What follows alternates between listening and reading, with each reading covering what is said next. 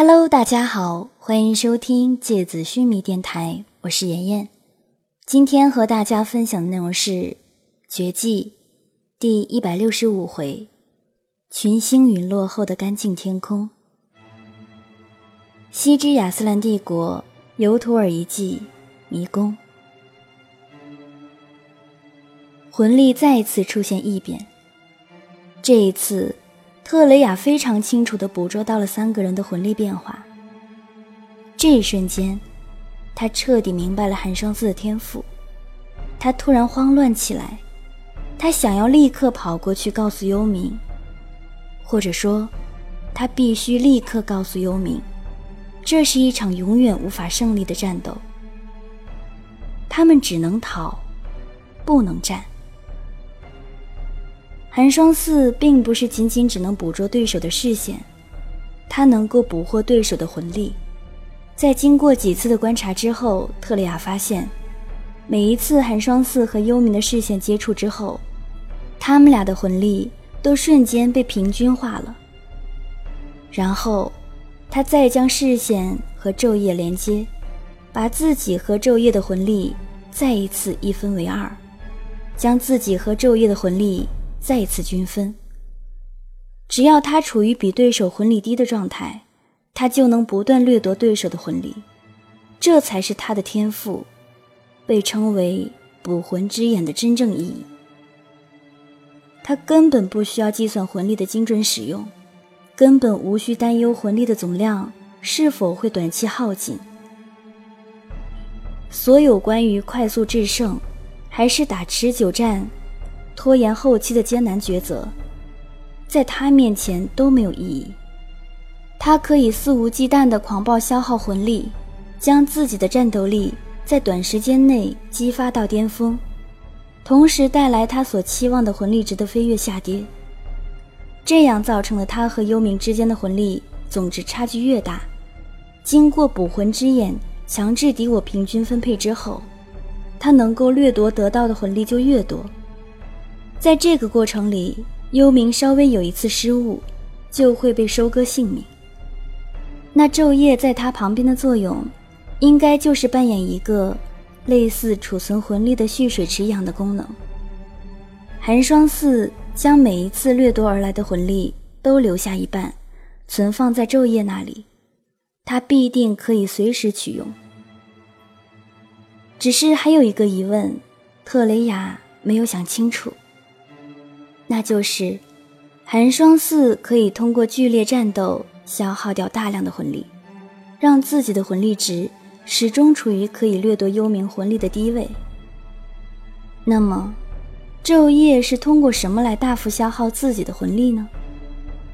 虽然他此刻正在远程控制鬼山连拳，会消耗掉一些魂力，但是，他从寒霜寺那里得到的魂力远不止这些。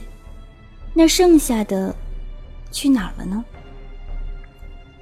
然而，万千杂乱的思绪中，一道雪白的闪光突然划过他的脑海，就像是狰狞的闪电，突然撕裂漆黑的夜空。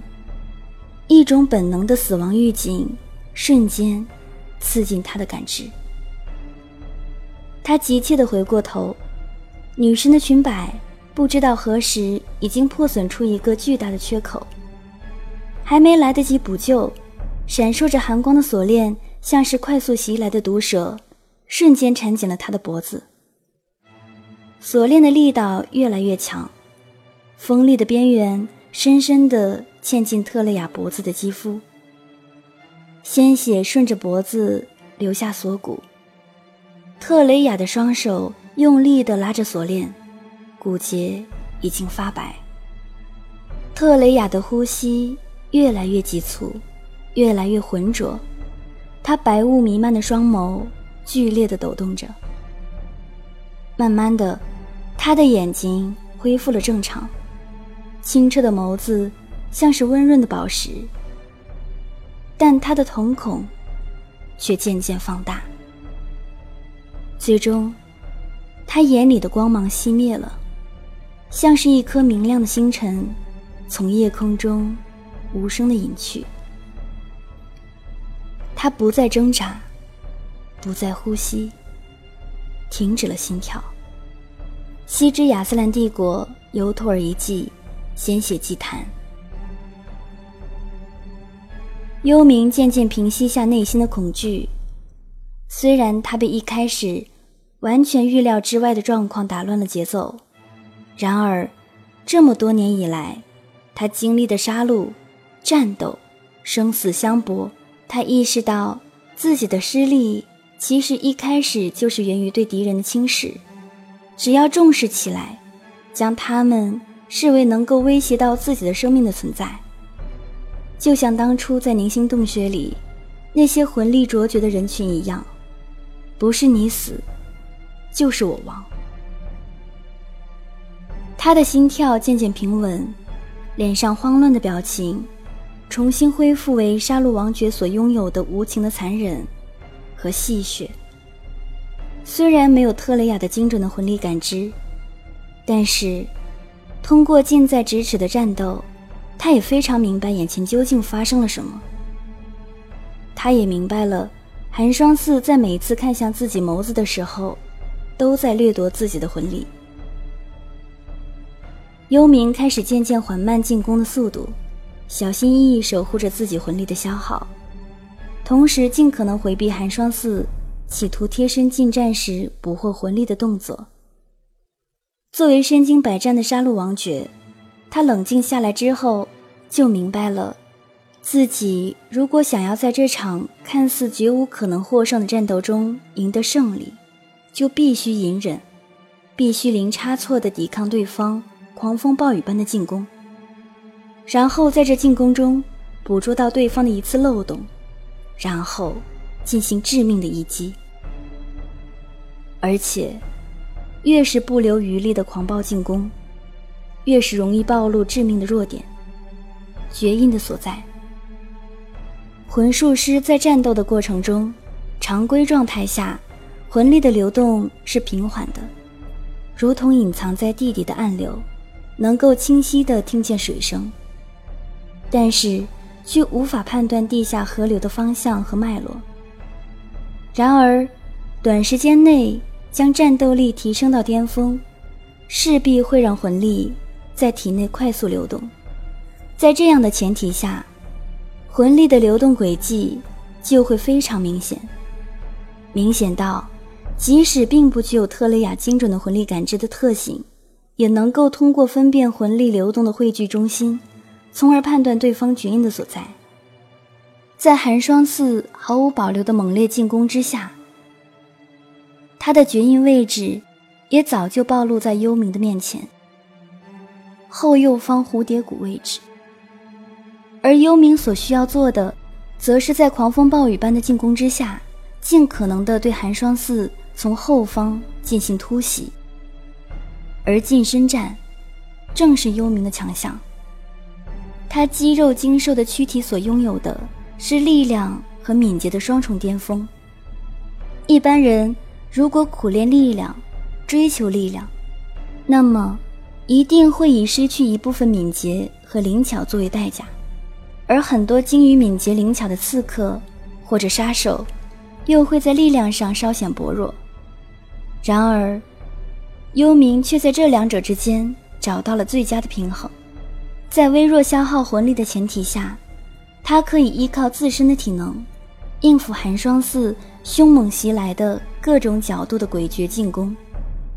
但比较让人头痛的是，寒霜寺的身形展动太过灵巧，而且他似乎也意识到自己的狂暴进攻暴露了绝印的位置，始终在尽量保护自己后背的位置，而且。不知道是不是提前预知幽冥会贴身近战，他此刻手上拿的武器是短而锋利的双手剑，左手按金，右手纹银。这种短小精悍的双手剑更接近于匕首，在近身防范中拥有非常大的优势。那两把短剑暂时还看不出什么太特别的作用。不知道是普通的武器，还是来自魂种的武器。寒霜寺朝幽冥飞掠而来，幽冥朝上方跃起，寒霜寺的断刃从他的脚底划过。然而，寒霜寺的前方不远处，就是一个雕像。他伸出一只手，朝雕像用力一拍，借助反弹的力量，从空中一个灵巧的转身，朝幽冥袭来。此刻，幽冥已人在半空中，正在往下坠落。周围没有任何物体可以让他借力来改变下落的轨迹和速度。这正是寒霜寺的预判。寒霜寺双手剑光漫射，像一只黑色的猎鹰，朝幽冥的后背袭来。幽冥心里冷笑一声：“就是现在。”幽冥突然将身体从空中一沉，加速从高空往下坠落。寒霜似的面容突然一冷，谁都不知道幽冥是如何做到的，但是。一切发生的极其突然，幽冥快速下坠的身体已经落地。他屈膝半蹲在地上，寒霜寺从他头顶掠过。他已经没有办法在半空借助任何力量改变自己的动势，而幽冥已经处于随时可以如同闪电般跃出，袭向他后背的状态。寒霜寺毫无防备的肩胛骨。锁紧在幽冥视线里，黑暗里突然传来毒蛇吐信的声音。可是这里怎么会有蛇？还没来得及思考，三条漆黑的毒蛇就已经飞快地向幽冥袭来。幽冥已经无法再去追逐寒霜寺，否则只能迎向已经朝自己窜过来的毒蛇。幽冥反手挥舞冰刃，冰剑打在蛇的身子上，发出一种非常奇怪的声音，不是肉体的钝响，也不是坚硬鳞片的声音，而像是打在水面的声音。三条胳膊般粗细的纯黑色大蛇在地面上来回游动，将幽冥包围起来。魂兽？不太像。眼前的三条黑蛇通体漆黑，浑身没有鳞片包裹，仿佛是浑圆一体的外形，没有丝毫的裂缝或者鼓起。毒蛇的表面反射着清晰的高光，看起来像是黑色毒液。幽冥抬起头，目光看向远处的昼夜，他似乎已经预料到了幽冥会看向自己。嘴角勾起一个嘲讽的微笑。昼夜抬起右手，那只手上戴着一个尖锐的金属手套。他轻轻地划开自己左手的掌心，然后蹲下身子，手背贴到地面。他摊开手掌，黑色的血液从他的掌心里涌动而出，化成更多的黑血，朝幽冥涌来。你用血液进行战斗。你是怎么做到的？幽冥的瞳孔收紧成一条细线。你究竟是什么怪物？你不知道的事情还多着呢，老人家，你落伍了。过了这么些年，你还以为亚斯兰的战斗方式依然停留在你们那一代笨拙而愚蠢的肉体搏斗上吗？好了。今天的节目到这里就要结束了，大家晚安。